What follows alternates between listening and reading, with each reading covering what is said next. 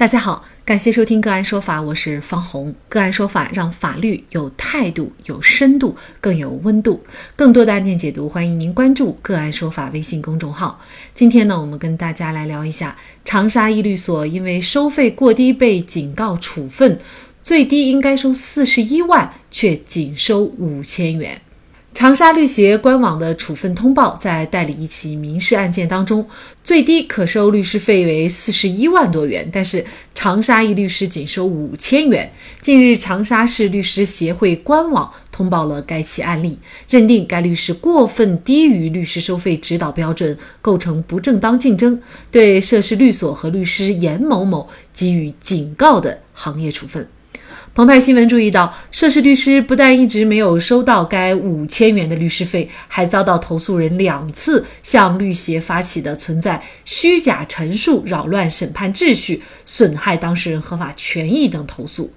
长沙律协官网五月二十六号公布的。湖南某律师事务所严某某律师不正当竞争一案披露，二零一七年五月九号，委托人刘某某经过朋友介绍，请求严某某律师代理潘某某诉刘某某等人民间借贷纠纷一案。碍于朋友情面，严某某律师决定接受委托，并指派肖某律师担任该案刘某某一审程序的诉讼代理人。当天，湖南某律师事务所与刘某某签订委托代理合同，代理费为五千元，而至今都没有收到刘某某的这笔律师费。同时，这个案件的诉讼标的为一千五百多万元。湖南某律师事务所和刘某某签订的委托代理合同当中约定，收费总额为五千元。依据湖南省律师服务收费行业指导标准的相关规定，本案依照诉讼标的，最低可收律师服务费四十一万一千二百四十八元。但是，本案委托代理合同约定，收费总额为五千元。属于采取过分低于律师收费指导标准进行收费的情形。最终，律协认定，由于没有证据证明被处分人收取了委托人刘某某的律师费用，故不向委托人开具律师服务收费合法票据的违规事项不能成立，被处分人构成采取过分低于律师收费指导标准进行收费的不正当竞争行为。长沙律协的处理结果是给予湖南某律师事务所警告的行业处分，给予湖南某律师事务所严某某律师警告的行业处分。律师收费过低于指导标准属不正当竞争，那么过高于律师收费标准又是否属于不正当竞争呢？同一个案子，不同的律师收费有的时候会相差上百万，为什么会出现这样的情况？就这相关的法律问题，今天呢，我们就邀请刑法学教授、清华大学博士、广东深仁律师事务所主任王平聚律师和我们一起来聊一下。王律师您好，你好啊，非常感谢王律师哈。那这个案件啊，在法律界啊还是广受关注的哈。那律师代理案件，可能我们普通老百姓也很想了解，就是到底有没有收费标准？如果有的话，这个标准又是什么呢？呃，律师的收费标准一般是各个省的司法厅会同律师协会制定了一个指导的价格。比如说，这个民事案件按标的的比例来收费，刑事案件啊、行政案件啊按件数或者是按小时来收费，你服务多少小时收多少钱，一件案件收多少钱，这样的指导价格它是具有一定的参考意义的。啊，当然说，你说没有这么一个指导价格，确实可能也不太好啊。有时候，比如说你一些政府的法律服务需要竞价呀什么，你没有这么一个指导价格也不行。但是这个指导价格它存在有严重的问题，比如说一个法律顾问单位，一个小公司，他可能请个法律顾问单位每一年三万块钱，但是如果说一个大公司，比如说一个国有商业银行，可能一年的法律服务费三千万还不止，那你规定一个法律顾问的单位收费标准就没有多大意义了。比如说一个刑事案件。一个醉驾的案件，你可能开庭啊、阅卷呐、呃会见啊，花不了你两个小时；但是一个涉黑的案件，一开就一两个月。呃，这样强制规定一个刑事案件收费多少钱，你不能太高，不能太低，那没有合理性。所以这也是这个收费标准存在严重的问题。我们听说过高价律师费的，比如说前段时间发生的癌症患者要卖房捐出财产，十天就被律所收了二十万的事情。那么今天呢，我们又了解到这种低价的律师费被认定为不正当竞争。那么过高的律师收费或者是过低的律师收费都属于不正当竞争吗？有过高的收费的问题了，那我个人觉得，只要它不违背法律的宗旨和原则和公序良俗的良好社会道德，那就不要干预。比如说你刚才说说到这个收费过高的一个问题啊，我尚没有深入去研究你说的那个个案。但如果的律师或者律师事务所，他利用当事人对法律理解不充分的一个信息不对称，来收取一个极高的一个价格，他和他的工作量。和工作的效果是严重不相称的，那么这个是不应该的，也不符合这个诚实信用的一个原则，也不符合我们律师的一个职业道德。当然，也见在近年以来，媒体披露的一些收费过高的案件也比较复杂啊。比如说，你一个案件，你好不容易赚的一些钱讨不回来，律师帮你讨，讨回来以后收百分之三十，你后来认为这个收费太高了。其实你每一个案件是不一样的，比如说这个案件的复杂程度、艰难的程度。哎，可能没有律师付出艰难的劳动，你最后一分钱都拿不回来。那么这个收费太高，怎么来定义呢？刚才我说到了，明显的收费太高，哎，利用信息不对称，这个可能是不对的。但是基于市场的，双方都知道是这么一个情况，当事人愿意，双方都协商好，按一个比较高的价格来收费，这符合市场的规律，这是不应该干预的。过低的收费，哎，重我重点讲一下这个过低的收费这个问题。过低的收费它也会干扰市场，对行业产生。严重的不良的影响，比如说长沙这个个案，他本来应该收四十一万的，收了五千块钱，老百姓他可能会认为，由于竞争很激烈啊，导致律师收费下降啊，那符合老百姓的利益啊，符合当事人的利益啊，符合市场经济规律啊。从单个的个案来看，确确实实是这样子的。再换一个角度来看，过低的价格将会影响服务的质量，它长远会影响优秀人才进入律师行业。最终，它会让老百姓享受不到优质的法律服务。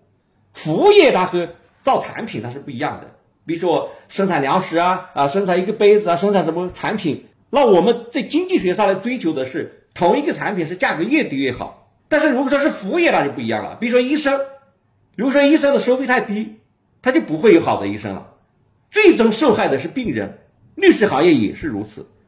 事实上，我们国家律师行业的低价竞争已经是非常的严重了。比如说，咨询不收费，导致一个当事人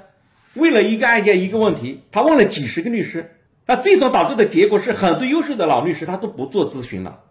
这个对律师、对当事人是一是一个双输的局面。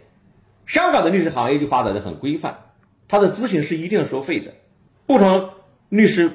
收费标准不同，所以香港当事人一来了，他就会问你收多少钱才。谈好价钱再开始咨询，不收费，它也是一个低收费的一种极端的形式。所以这个不收费和低收费都会对律师行业造成严重的干扰。我个人是坚决反对低价竞争的。所以长沙这个案件的律师和律所这样做收这样收费，我认为是严重的不妥当的。其实从老百姓的角度来看啊，被竞争啊，可能最后享受实惠的就是我们当事人了，因为你价格便宜啊。那但是呢，在这个案件当中呢。呃，律协呢是对于当事律师事务所进行了一个处罚。您觉得这个抵制低价必要性其实是非常必要的，是吗？呃，我觉得这个处罚是不必要的。也就是说，这种低收费是我反对的，也是严重不妥当的。但是用这个来处罚律师，并没有足够的依据。第一个原因是。这个指导价格它仅仅是一个供参考的，我觉得不应该赋予这个指导价格以强制的执行力。前面已经讲过了，因为这个指导价格它会存在和现实生活中间，它很难去符合现实生活中的各种情况，每个案件都有很大的特殊性。第二个原因还有一个特殊的情况就是，长沙它实际上是，好前年它就放开了这个律师收费的上限，就是你根据市场，你法律顾问你收几百万收收多少都可以，刑事案件什么案件都可以收费，没有上限了。那么你放开了上限，你现在根据下限来处罚，不太公平和合理，啊。第三点，我觉得要给予律师和律师事务所尽量宽松的一个环境，收费过低的问题，可以通过批评教育或者是我们律师行业的一个文化氛围啊，来慢慢的来解决，不应该通过处罚来解决，没有一个足够的一个说强制执行的一个依据啊，你收费低了这个标准，那我那我就处罚你。第四一点就是从程序上来讲，这个处罚也完全是错误的。就是收费的问题是不能处罚律师的，他只能处罚律师事务所啊。所以整体来讲，我认我认为啊，概括起来讲，对长沙这个事情怎么看？律师收费过低的事情，我个人的观点就是，处罚点是好的，低价竞争也是应该反对的。但是呃，处罚的依据是不足的。大家可能还有一个比较关心的问题哈，就是有些时候律师收费啊，它是同样一个案子，但是呢，你可能会发现不同的律师他给出的这个律师费是相差非常远的。就一个案子，我可能在这家律师事务所谈，呃，大概几十万，比如说三四十万，但是在另外一家律师事务所，他居然可以一万块钱以下就可以啊代理了。那么您觉得为什么会出现这样的情况呢？就是怎么来看待这个律师价格相差很远的问题？这是一个非常复杂的问题。就是外界他对律师这个行业啊，呃，很多人不太理解，他会有一些误解。同样一个案子，为什么你收一万块钱也可以，收一千万也可以呢？同一个刑事案件，它可能工作量就几个小时，可能工作量是几个月，它工作量有天壤之别，它的复杂程度，这还仅仅是考虑了工作量。这同样工作量的情况下面，你不同的律师，他的收费价格也是有天壤之别的。你请一个普通的律师，你几万块钱，那你请一个优秀的律师可能要几百万，这是不是具有合理性呢？那你要想到，比如说一个大公司，一个几百个亿的投资项目，你当事人也可以请一个年轻的律师，请一个没有多少经验的律师，几万块钱，呃，他看一看合同，提供一个法律服务，但是可能当事人他可能说我的利益关系的特别大，这涉及到几百个亿啊，那我可能花几百万来请一个优秀的律师来提提供服务。这样我的风险就低了呀，我的成功率就就大了。你请你你请一个在国外，你请一个刑事律师啊，辛普森案那律师不就花了几亿美金。我请一个优秀的刑事律师，那他可能涉及到关系到他的生命啊，那生命是无价的。那当事人他有这个支付能力，他愿意来付不同的价格，这都是市场决定的。所以律师行业有天壤之别，就是因为一个真正优秀、真正经验丰富的律师，他是非常稀缺的。就好像一个大的画家，那你画一个山水画，那你可能几千块钱也是一幅画，几千万也是一幅画。一个医生，现在一些名医生，呃，名中医，他也是几百块钱的挂号费啊。你普通的医生十几块钱的挂号费啊。我觉得这都是一个正常的市场现象，是大家对这个律师行业不了解而已。只要是双方都是充分协商，信息都是对称的，那么根据市场来决定。请不同的律师，不同的价格，这个价格相差几倍、几十倍、几百倍，我觉得都是正常的。